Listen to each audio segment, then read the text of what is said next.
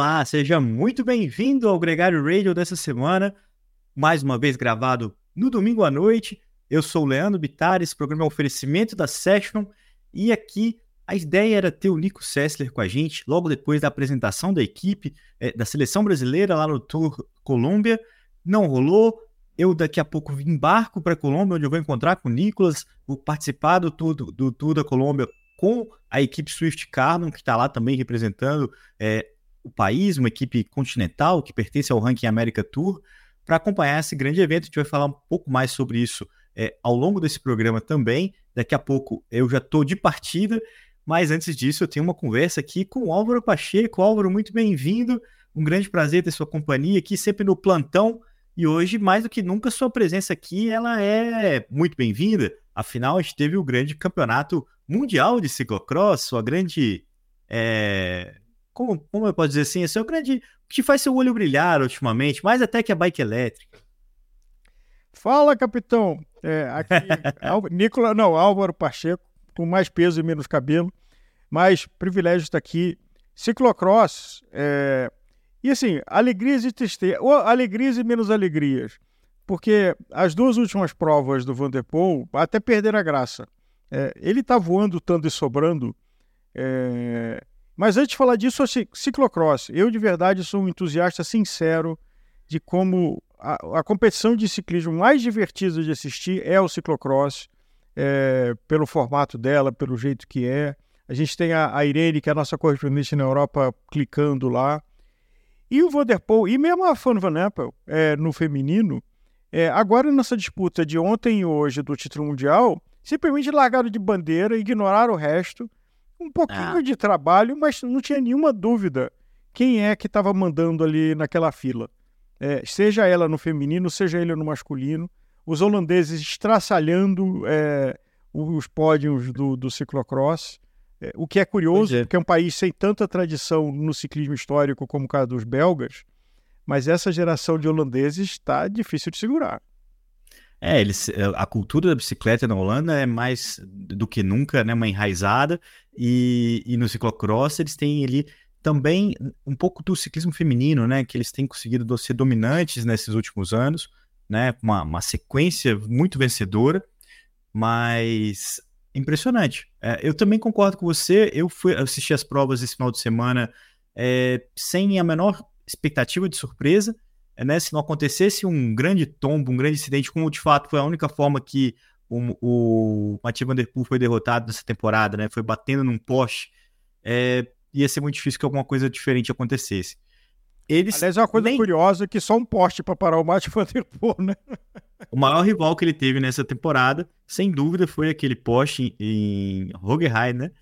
Mas o seis vezes campeão mundial. Ele cumpriu. Job done foi a frase que ele usou no post dele. O dever cumprido, o trabalho feito é, para esse ciclista que acho que até ele, né, foi cansando ao longo da temporada de ciclocross, foi meio entediante assim para ele. É, não teve tanto suspense assim. A gente já falou aqui várias vezes sobre as causas disso, né? Principalmente a, a mudança um pouco de foco do Walt Van Aert, é, passando né, os, a, a, maioria dos eventos do ciclocross dessa temporada, é, o Pídico, que nunca andou nesse mesmo nível, também abriu mão é, das principais provas, nenhum dos dois correu o Campeonato Mundial. E com isso, claro, o caminho ficou muito mais aberto para aquele que talvez já seria o favorito, né, para renovar o, a camisa arco-íris. E acho que a curiosidade que fica é como é que ele vai focar esse ano, do, esse ano dele, se ele vai querer tirar a Uruca de Tóquio lá em Paris no mountain bike, é, é. o que, que ele vai fazer nas grandes voltas trabalhando o Purpose se ele vai ser aquele embalador trem-bala, é, o que, que ele vai fazer de clássica. Eu, eu pessoalmente, estou muito curioso com Flandres e Roubaix é, e Van Aert ver se manda a fatura de volta do que aconteceu de Roubaix do ano passado. É, então, eu acho que isso, o Van Aert vai ser muito importante para a motivação do Vanderpool, porque eu acho que ele já tem, tem, tem a Sanremo, tem a Estrada Bianchi, tem Flandres, tem Roubaix, né? Tem, é claro, tem a Olimpíada, e na Olimpíada ele vai precisar escolher né, o que, que vai ser o, o grande foco dele, o mountain bike ou a estrada. Eu concordo. A, a, acho que o que ele mais tem instigado a buscar e a romper é o, o estigma da Olimpíada passada, onde ele caiu em Tóquio e, e foi um tombo é, né, que, chamou, que virou meme, né, que, que chamou muita atenção, mas que também é, tem o Pitcock como um grande rival. Acho que no mountain bike é onde o Pitcock é mais forte nessa briga com os Galácticos, e eu acho que talvez seja onde o Mathieu Van Der Poel tenha maior estímulo de tentar algo que ele ainda não fez, né? Ele falou de correr a Liège um dia, não vai ser esse ano, mas de fato ele já está aí é, repetindo compromissos, né? Já está aí é, num, numa, numa rede um pouco mais viciada de, de desafios. Esse cara que é um fenômeno, né, Agora, é, e, e, ele tem um desafio de motivação, até no, no, programa que a gente fez com o Henrique, o Henrique menciona isso, até porque já bateu o guidão com ele no mountain bike. E um, alguém que chega no nível como ele, que está sobrando, é uma das piores coisas que pode acontecer, porque a motivação, o tesão dele, para falar em português claro, de estar tá alinhando e estar tá indo para cima, porque você vê que tinha provas que ele estava ali fazendo estratégia de treino. Ah, agora né? eu vou deixar andar um pouquinho até o meio da a quarta volta para atacar, para ver o que, que acontece. Agora eu vou deixar eles encostarem para. Assim, fica pequeno, ele se apequena. É, falta, é. como a história de, do diamante que cresce sob pressão, os atletas profissionais precisam do oponente à altura. E, infelizmente, para ele, ele não tem. É, torcer que o Wout van Aert, que no ciclocross do ano passado foi fascinante da temporada 22 a 23, e esse ano não encaixou Acho que eles vão é. ter programas de 2024 que vão se encontrar para disputa séria muito pouco. É... Isso pro, pro Vanderpool, ele tem que achar uma chama. É... Não diminui é. o mérito dele. É, assim, é impressionante quando ele acelera e vai embora. É, é um atropelamento de um trem-bala. Mas é, o que eu fico triste é de olhar de que tem um cara com esse talento, com essa capacidade e que está sobrando.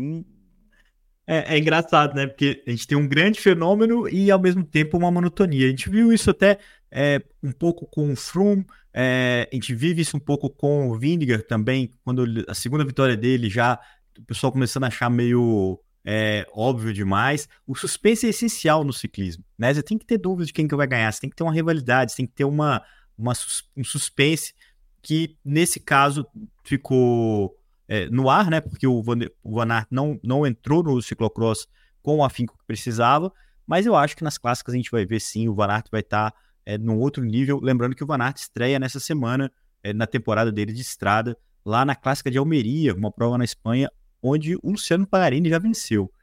Outra coisa importante para falar do ciclocross, da Fern Van Empel, e essa conexão com o ciclismo de estrada, é que ela deve correr tanto o Strade Bianchi quanto o Ronde van Vlaanderen, que são provas que não, não é asfalto completo, né?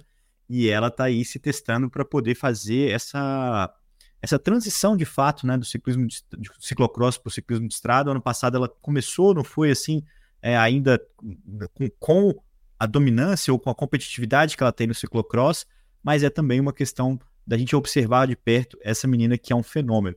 É, tanto quanto o, o Vanderpool no masculino, a Fern Van Empel vem dominando o ciclocross é, é, já, pelo menos há duas temporadas. A Puck Peters, eu, o ano passado também foi uma rival mais à altura, né, Álvaro? Acho que nos dois casos a coisa ficou um pouco mais concentrada esse ano. É, agora, falando em concentrada, é, bem-vindo à Colômbia, dentro de algumas horas você embarcando para lá, para ter uma experiência. E essa semana a gente estava gravando um programa especial que vai vir por aí, de uma equipe holandesa muito interessante, e aí, no meio, o, o, o, dono da equipe que conversou com a gente, a gente falando, ah, de repente ele pode vir ao Brasil, não sei o que lá. Aí surgiu uma conversa, ele falou, mas que, que prova importante tem no Brasil? Aí deu aquele silêncio.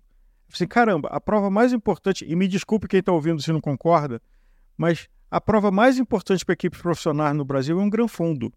É quase constrangedor a gente falar isso.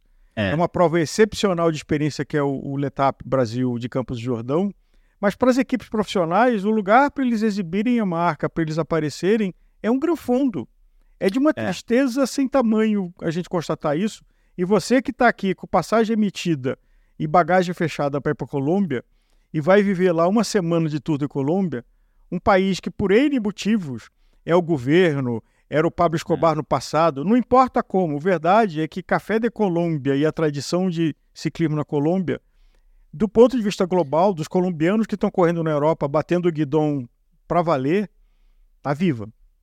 É, é uma paixão que encontrou é, uma, uma motivação financeira, né? Os ciclistas se empolgam em ser ciclistas, como aqui no Brasil se empolgam em ser jogador de futebol, porque pode mudar a vida, né? O Rigoberto Urán é um exemplo disso, o Nairo Quintana é um exemplo disso, é, o próprio Egan Bernal também, são ciclistas que é, mudaram né, as condições a partir do sucesso no ciclismo e todo um mercado que se fomenta em torno disso. Tem muitos problemas. O próprio Tour da Colômbia estava é, ali no limite de não acontecer, porque o governo não tinha liberado dinheiro e, e, é um governo também pressionado. Enfim, tem a politicagem, tem todos os problemas, mas tem a paixão e tem também a sensação de que o um negócio que é, é bom para todo mundo.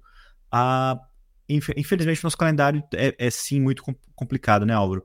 É, é, a própria volta de Goiás, que é uma prova bem sucedida né, e, e perene, é uma prova que, que o, anexa as categorias Master para poder girar. Né? Isso acontece com outros, com Giro de Interior, com vários outros eventos, onde a gente tem uma mistura é, das outras categorias para que as provas possam existir, mas a gente sempre aqui é esperançoso de que as coisas melhorem.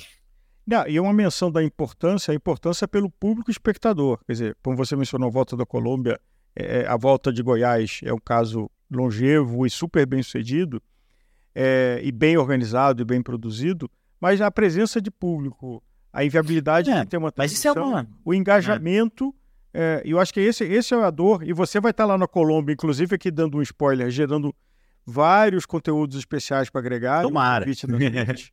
é, se tudo der certo. E você vai relatar para a gente em primeira pessoa o que, que é a energia que você vai estar lá no meio, como eu jornalista essa... e como torcedor. Essa é a principal motivação que eu tenho para esse evento. Eu sou muito grato ao convite da Swift Carbon para poder participar com a equipe, né? Então, é, e, e, trazer os brasileiros, trazer a experiência dos brasileiros é a principal motivação e tentar, de alguma forma, traduzir um pouco dessa energia que, que, que esse evento apresenta.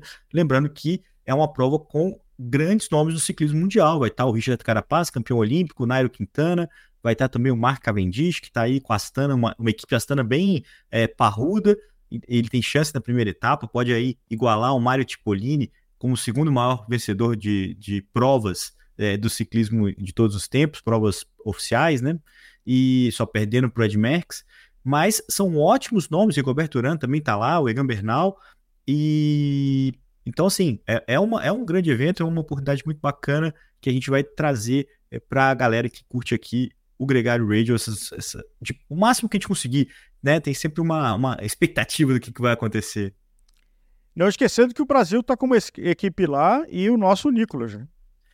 São seis ciclistas com a seleção brasileira, são seis ciclistas é, da equipe Swift, um deles é boliviano, né? E o Aramaio, e o outro é um argentino, o Laureano, mas são todos brasileiros, né? Nesse, nessa, nessa camisa. ainda tem o Vini Rangel, que está com a equipe Movistar. Fora isso, você tem aí algumas outras figuras, por exemplo, a diretora-geral da prova é a Nani Siderax, que é uma, uma comissária brasileira, então quem vai mandar na prova também é uma brasileira. Então, tem, muita, tem muito brasileiro por lá. Acho que vai ser bem bacana é, trazer essas informações aqui. Lembrando que é uma prova de seis dias, é, basicamente todos os dias eles estão a 2.500 metros de altitude de partida, então na primeira etapa na segunda etapa, perdão, vai ter uma, uma subida de categoria 3 que cruza 3 mil metros de altitude. Então, assim, não é uma subida colossal, mas você está numa altitude muito elevada já, com ar rarefeito, isso cria uma grande dificuldade. Só numa etapa eles vão passar, vão baixar de 2 mil metros, mas é para subir depois uma subida de 20 quilômetros, de 30 quilômetros, perdão, para chegada em montanha, o Alto Delvino, é a grande, é o grande momento, né, dessa edição do Tour Colômbia, Vamos ver o que, que vai ser. Acho que vai ser uma prova de tirar o fôlego e tem transmissão na ESPN, no Star Plus. Eles vão passar com transmissão internacional, né? A narração não vai ter o Renan, não vai ter o Celso, mas vai dar para todo mundo também poder acompanhar. E de tirar o fôlego, você vai sentir isso porque Bogotá você já chega em altitude. Então, é, vai ser você como jornalista que tem o corre do jornalismo é, de cuidar do teu fôlego, porque você também vai estar em altitude. É, você não está assistindo dentro de um estúdio no nível do mar. É, então, não, acho que esse então... vai ser uma coisa da tua narrativa. Agora, é, apostas pessoais suas, é, de depois da sexta etapa, quem é que vai vestir a camisa de líder? Eu acho que os, os grandes nomes do ciclismo colombiano estão de olho nesse evento, né? Então você tem é, o próprio Egan Bernal, você tem o Nairo Quintana, você tem o Ener Rubio, você tem todo mundo querendo dar uma beliscada né, nessa, nessa disputa. Mas vai ser muito difícil de marcar. Tem muitos caras bons também nas equipes é, convidadas, nas equipes continentais, nas pró-continentais. Lembrando que o campeão mundial, o campeão colombiano agora, recentemente, foi um cara que surpreendeu esses grandes nomes, né? O, o Alejandro Osório, uhum. é, da GW Shimano. Então, assim, é difícil prever. Eu acho que o Egan Bernal é um cara que está muito focado em ter essa conquista e ter voltar, né? Depois de voltar a competir, voltar a ser um cara que vence. Então eu, eu, eu colocaria é, algumas fichas no colombiano da Ineos que corre com a seleção colombiana. Né? A Ineos não está competindo lá e, ele está correndo pela seleção colombiana. Mas aos poucos a gente vai falando sobre isso, Álvaro, ao longo da semana é, aqui na Gregário. Aqui, aqui para jogar spoiler da nossa seleção brasileira e do próprio Vinícius na Movistar, que, que você acha que a gente pode esperar deles? Uma fuga, uma vitória de etapa? Ou o pelotão é muito quente de colombiano? Eu acho que uma vitória de etapa seria uma grande surpresa, mas está dentro de uma possibilidade. Assim, depende de uma boa fuga, como você falou, depende de estar tá no lugar certo na hora certa. Mas a gente tem bons nomes que, inclusive, já estão treinando lá há muito tempo. Não é só o Nicolas, não. Né? O próprio João Pedro Rossi, é, tem o André Gor que estava lá, o Euler Magno, que sobe, sobe muito bem. Então, assim, não colocaria nesses dois times, né, na seleção brasileira, nem na Swift Carbon, a pressão de uma vitória, não. Mas a presença na disputa, é, né, ou algum protagonismo ali, né, ficar entre os dez primeiros, ficar entre, nas fugas e tudo mais, eu acho que dá para esperar sim. São, são, são talentosos ciclistas. Lembrando que a seleção vai com uma parte mais madura, né, com o Nicolas, com o Gor, e uma parte bem jovem, com o Vitor de Paula, o André, André André, e, e uma galera que pode aí é, aprender, vai bater lata. E o Vini, claro, vai trabalhar para o Nairo. Acho que o Vini não vai ter tanta possibilidade assim de tentar a sua própria sorte nesse Tour Colômbia, não, Álvaro.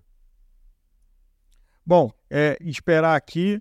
Aproveita, tem autógrafo para você pedir aqui, tirar o chapéu de jornalista aí de é. torcedor e ter alguns autógrafos do o míssil de Manx, o, o, nosso Cavendish, que vão ver se esse ano consegue quebrar o recorde lá no Tour de France de vitórias do Ed Merckx, é. É, mas que se aposentou, despendurou as sapatilhas, voltou e está se esforçando. É difícil tá, para ele. Está tá super dedicado tá lá. E é outro que eu também acho que não é o foco dele buscar um resultado no Tour Colômbia, mas ele está lá há muito tempo, ele vai se testar, ele vai testar o trem dele, com o Morkov, com o Kesbow, é, tem o Lutsenko, que é um cara muito experiente, que está no time também. Então eu ficaria. Eu, eu não acho que, que, ele não, que ele vai passar ali só treinando, não. Acho que é, é um cara que tem fome, né? Então vai, vai buscar um resultado também. Mas é muito difícil para ele, né? A, a, condição ali, tirando a primeira etapa e tudo mais, é, acho, acho complicado pro, pro Cavendish poder ter um. controlar a prova, levar para o sprint e ainda conseguir, depois de passar as subidas, né, um sprint vitorioso. É bom para ver. Pasajeros, esta é a última chamada para o vuelo de Copa Airlines com destino a Bogotá. Não é exatamente Nossa. Bogotá. Ainda tem uma pausa, pausa Panamá para você, mas... Vai ser uma longa jornada. Estamos aqui na torcida esperando o que, que você vai conseguir produzir é, para Gregário, para quem nos acompanha e até uma experiência pessoal para você como jornalista é uma experiência que eu, que eu fiquei muito feliz com o convite justamente por isso, porque né, a gente está no agregário já chegando no quarto ano né, de, de, de, programação e tudo mais, e retornar a cobertura né, dos eventos assim em loco é, era uma das metas para esse ano. O, Dona Bela, quando apareceu essa possibilidade, quando ele falou que tinha essa chance, que até foi conversado no Shimano Fest, quando a gente estava lá no lançamento da, da bike, da Swift, uhum. é, houve um namoro ali, depois ele lembrou e, e, e, confirmou o convite. E vamos aproveitar o máximo, vamos aproveitar o máximo, e isso significa tentar ter os melhores conteúdos possíveis. Álvaro, antes da gente seguir o programa, aliás, antes de seguir para a Colômbia, a gente tem que falar um pouco do que rolou nessa última semana. A gente teve três eventos é, importantes, né? É, e também a, a, expectativa do que está por vir. A gente teve na França a Etoile de Bessèges e e a gente viu nesses eventos que a, a Little Track de fato mudou de patamar. Foi a equipe que mais contratou para esse ano, trouxe muitos ciclistas Na Etoile de Bessèges, eles trabalharam para o Mads Pedersen, que acabou ganhando a classificação geral.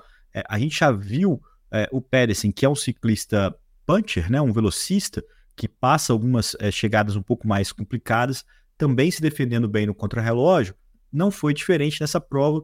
Ele fez bons resultados, conseguiu por dois segundos apenas sustentar a camisa de líder depois de ter vencido uma etapa, chegando na frente do ciclista que ganhou a última etapa, que ganhou o francês Kevin Vaquelin, da equipe Arkea. Então, com isso, a Little Trek já acumula uma vitória numa classificação geral nessa temporada.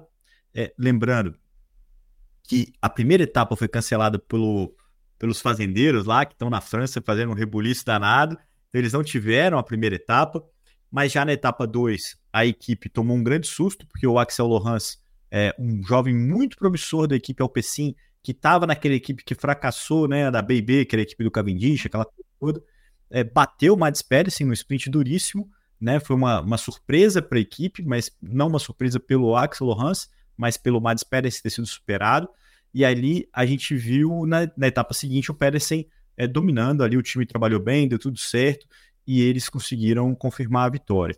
É, né? O Pedersen ganhou a etapa 3, né? Que, o segundo dia de competições. Na etapa 4, a gente viu uma vitória de uma equipe continental. É raríssimo a gente ver isso no evento desse nível. Mas o Samuel Leroux, de 29 anos de idade, da equipe Van Riesel Roubaix, é, conseguiu sustentar um sprint ali contra uns caras é, de muito bom nível. Tava o Stefan Bissiger, tava o Dries de Bont, que ganhou uma etapa do Giro de Itália, que veio da Alpecin agora para a equipe Decathlon AG2R, e com isso é, somou a primeira vitória profissional da carreira dele. É, imagina, Álvaro, você está numa equipe continental ganhando aos 29 anos de idade. É, é, é, quando você mais quando você menos imaginava, né? Você tava lá, tava lá e a vitória foi alcançada.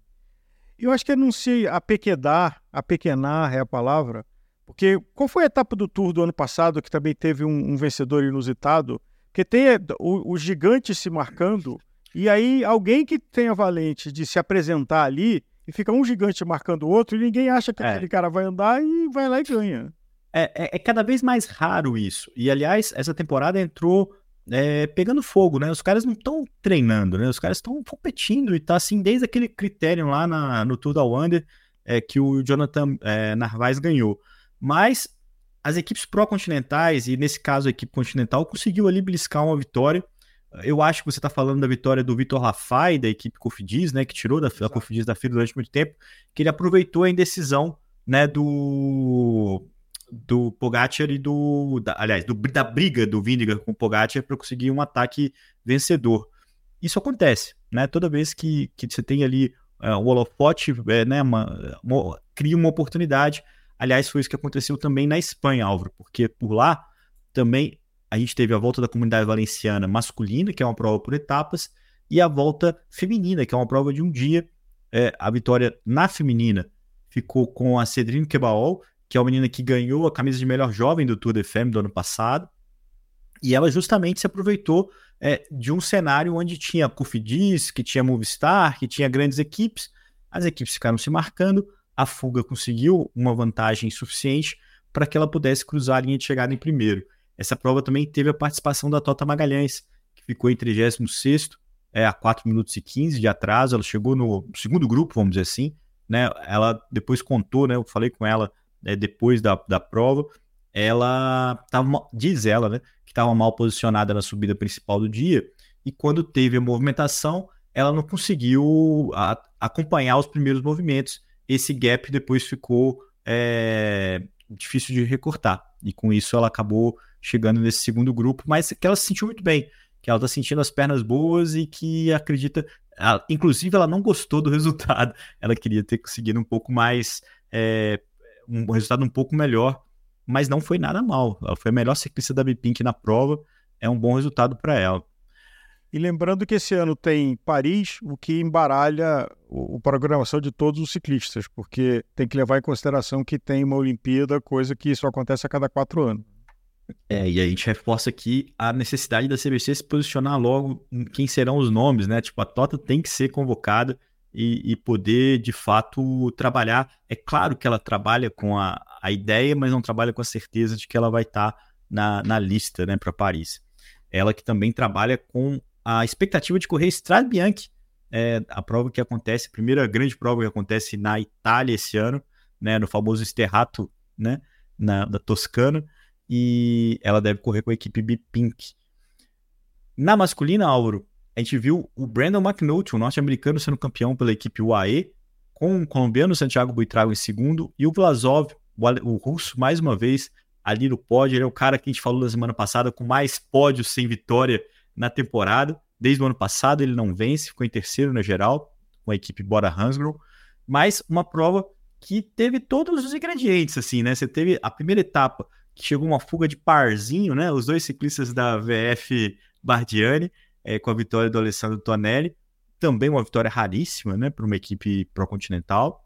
Na etapa seguinte, uh, Matei Mohoric, da equipe Bahrein, conseguiu a vitória, usando seu, talvez, seu melhor atributo. Segundo, né? Com a noção tática que ele tem, que é primorosa, ele também tem a capacidade de descer como pouquíssimos ciclistas e conseguiu buscar é, essa vitória, porque abriu para ele a temporada também. Na terceira, Jonathan Milan conseguiu a vitória, esse ciclista que estreia pela equipe Lidl Trek, que eu acho que vai ser uma base importante para o time esse ano, já cumpriu a sua primeira missão, conseguindo uma vitória. A etapa seguinte era a etapa rainha, a etapa que o Brandon McNulty foi campeão e, e assumiu a liderança, né? E a gente viu, é, aqui tem um ponto trágico, né? Porque a etapa foi encurtada, é, porque na linha de chegada, é, um dos motoristas de uma das equipes, da equipe Arabai, é, um experiente, um cara de 50 e poucos anos, é, o Guilherme, é, faleceu. Ele teve uma parada cardíaca. E enquanto atendia é, o Guilherme, o pelotão ia chegar e eles mudaram a etapa. Infelizmente ele não resistiu, faleceu. E, e, e na, durante a prova todo mundo falou: ó, mudou, antecipou, aconteceu uma tragédia, mas ninguém sabia exatamente o que, que era. Mas depois a gente ficou sabendo que a situação foi essa. Aqui os nossos pesares por, por essa fatalidade que aconteceu com motorista da equipe, que no dia seguinte foi homenageado, né, nessa etapa de domingo, que teve uma vitória surpreendente até de um ciclista muito valente, mas quase nunca que quase nunca colheu os frutos disso, né? O Will Barta da equipe Movistar entregando aí mais uma vitória para a equipe espanhola. Ele que é, tá sempre na briga, tá sempre na fuga, tá sempre atacando, mas não tinha conseguido uma vitória tão importante quanto essa. Para completar, Álvaro, é, a trinca das provas dessa semana, a gente teve um evento na Arábia Saudita, né? O Alula Tour. E ali. Aliás, com cenários gente... que parecia que estava em Marte. Parecia que estava em Marte. É, é, o, é o exótico, né? O que... em Marte. E, e, e tá muito pouco habitado, né? Tipo, tipo outro, outro planeta mesmo, né? Assim, é... não, foi, não foi diferente. É sempre exótico, né? Essas provas no mundo árabe. A gente vai ter o Tour do Oman essa semana, vai ter uma sequência de outras provas, porque é o período que elas acontecem, né? Na, na, no aquecimento da temporada mas essa prova tem um valor importante para a equipe Jayco Alula, né? A equipe que na prova Jayco, né, no Tour da Wonder, não conseguiu alcançar os resultados que precisavam ter alcançado e lá na, na, no, na Arábia Saudita conseguiram, porque o Simon Yates ganhou a etapa rainha e foi também o campeão da classificação geral.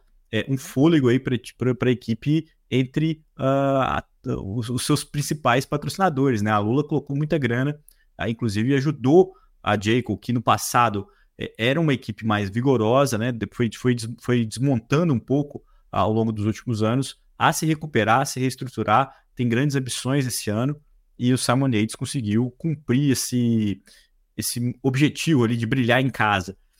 Poderia até falar que aos olhos da torcida, né, Álvaro? Mas não teve público, não tinha ali muito torcedor. Então foi aos olhos do Sheik, pelo menos. Aos olhos do Sheik. Agora, ouvindo você falar, Leandro, eu acho que o nosso ouvinte concorda, é, e não muda a minha paixão pelo ciclocross, mas o ciclismo de estrada, nas disputas de guidão de sprint, nas guerras estratégicas, no braço de quem desce, e o ano está começando a começar, tem muita coisa de alegria e de emoção e de conversa aqui com Bem, informação de qualidade que você traz no Gregário Radio. Só para você ter como exemplo, a, as conexões que se fazem, né? Porque na Lula Tour a gente teve esse dia, que foi o dia decisivo, e teve quatro sprints. Mas os sprints são de nomes que você vai ver, você vai lembrar deles, porque é, o ciclista é, norueguês da Uno X, né, o Soren Washold, que é um ciclista que ganhou toda a Lavenir, é um cara que trabalhou já é, com bons resultados na temporada passada, conseguiu uma vitória de etapa, chegou a liderar a prova. O Casper Van Nuden também, um outro cara que brilhou no Lavenir, que está já encontrando resultado é, na elite, e o Tim Berlia, que é o, agora o velocista número um, é, indiscutivelmente da equipe Soldal Quickstep, que conseguiu duas vitórias de etapa. Então, você começa a fazer as conexões que você vai é, ver nas provas maiores, de fato, né? Assim, na, nas provas mais relevantes, você vai entender né, o que que é, o que, o que que aconteceu nesse momento da temporada, né? O que que embalou, quem que tá bem, quem que não tá, é a partir desse tipo de resultado. E março já esquenta as panelas com as clássicas. É, março, não, daqui é, não, agora há um loop, né? Que é a, prova que abre a temporada, né? Tá chegando, tá chegando. E tá chegando com o pessoal embalado. Lembrando que tem quatro equipes Soul Tour que ainda não venceram, inclusive a Visualiza Bike, né? A Decathlon, a G2R, a Cofidis e a Astana. Eu acho que a Astana vai tentar no Tour Colômbia já sair dessa fila. E, e tem algumas estreias essa semana. O Henrique Vanderpool estreia é, essa semana na prova portuguesa, Figueira da Foz. E, como eu falei no começo do programa, o Walter, o Walter Van Aert também estreia na clássica de Almeria. Depois tem a clássica de Raém também. É, vamos ver como é que ele chega, já que ele. É curioso isso, né? Porque ele se poupou na temporada de ciclocross, mas conseguiu uma vitória numa das etapas e vai chegar manso mas que o mas não vai deixar lá, mas não diminui o brilho da vitória que ele teve. É, foi o dia do Porsche. É. mas é, o, o Paris Roubaix também foi o dia do furo dele, então é, esse, esse ponderável faz parte da, da... Não, mas o Van Der Poel ganhou outro do ciclocross antes do, do Van Aert começou a, a competir, que foi um, uma aula de ciclismo. É, ainda no ano passado, em, no meio de dezembro. É, e, enfim, mas vai para a estatística, ele ganhou duas. Ele ganhou uma que o Vanderpool não estava lá e ganhou a do poste. É, que combinou com ele. Acho que o poste deu uma mexidinha assim para ver se acertava. Não, o mais legal foi o, o Vanderpool falando que eu achava que o poste ia estar tá mais macio quando ele batia. Não, não, e acho que nisso, falar de poste é esquisito, mas aquela pancada, se você for lá olhar no YouTube, assim, ninguém fica em pé e consegue entender como é que tá, para onde é a pista, para onde não é, depois de dar uma é. pancada, de balançar do jeito que balançou. Tá, tá certo que o cara é jovem, tá certo que o cara é forte, tem uma estrutura muscular, mas foi uma pancada feia. Só dele subir na bicicleta e chegar e completar, é. já é gigante e não tá com o ombro quebrado, que com certeza ficou pedaço ali naquela balançada mas na prova seguinte ele estava, vestiu pela sexta vez a, a, camisa de campeão mundial, cumpriu o objetivo dele, acho que da meta de ciclocross, é, e agora vamos para. Acabou o, o trailer, é, e agora vamos é. para o filme principal que vai começar da temporada 2024. Vamos ver, agora, agora acabaram-se os ensaios, né, para o Vanderpool, para o Vanato, agora começa a temporada de fato, e a gente vai estar aqui toda segunda-feira acompanhando, discutindo um pouco esses assuntos. Agora é hora de partir o Colômbia, Álvaro Pacheco. Vamos embora para lá. Vamos acompanhar Agora, o que vai ser essa grande Copa semana. Destino a Panamá, senhor Leandro Vitar, compareça ao portão. Estamos em nosso despegue. Muito obrigado a todo mundo que chegou até aqui nesse programa conosco. Estamos aqui na torcida. Você que está ouvindo a gente, fica ligado no nosso feed, porque de vez em quando, é. assim que as possibilidades derem, tem conteúdo especial ao vivo, direto de Colômbia. Muito bem. E, e participem com a gente. É muito importante também o comentário de todos vocês é, nas nossas publicações para que a gente possa interagir. Inclusive, os vídeos do, do Vanderpool, da Fernanda Empel, estão todos lá no nosso Instagram. Álvaro, um grande abraço para você, uma ótima semana, uma ótima semana para todos. Darei notícias agora direto da Colômbia. Divirta-se.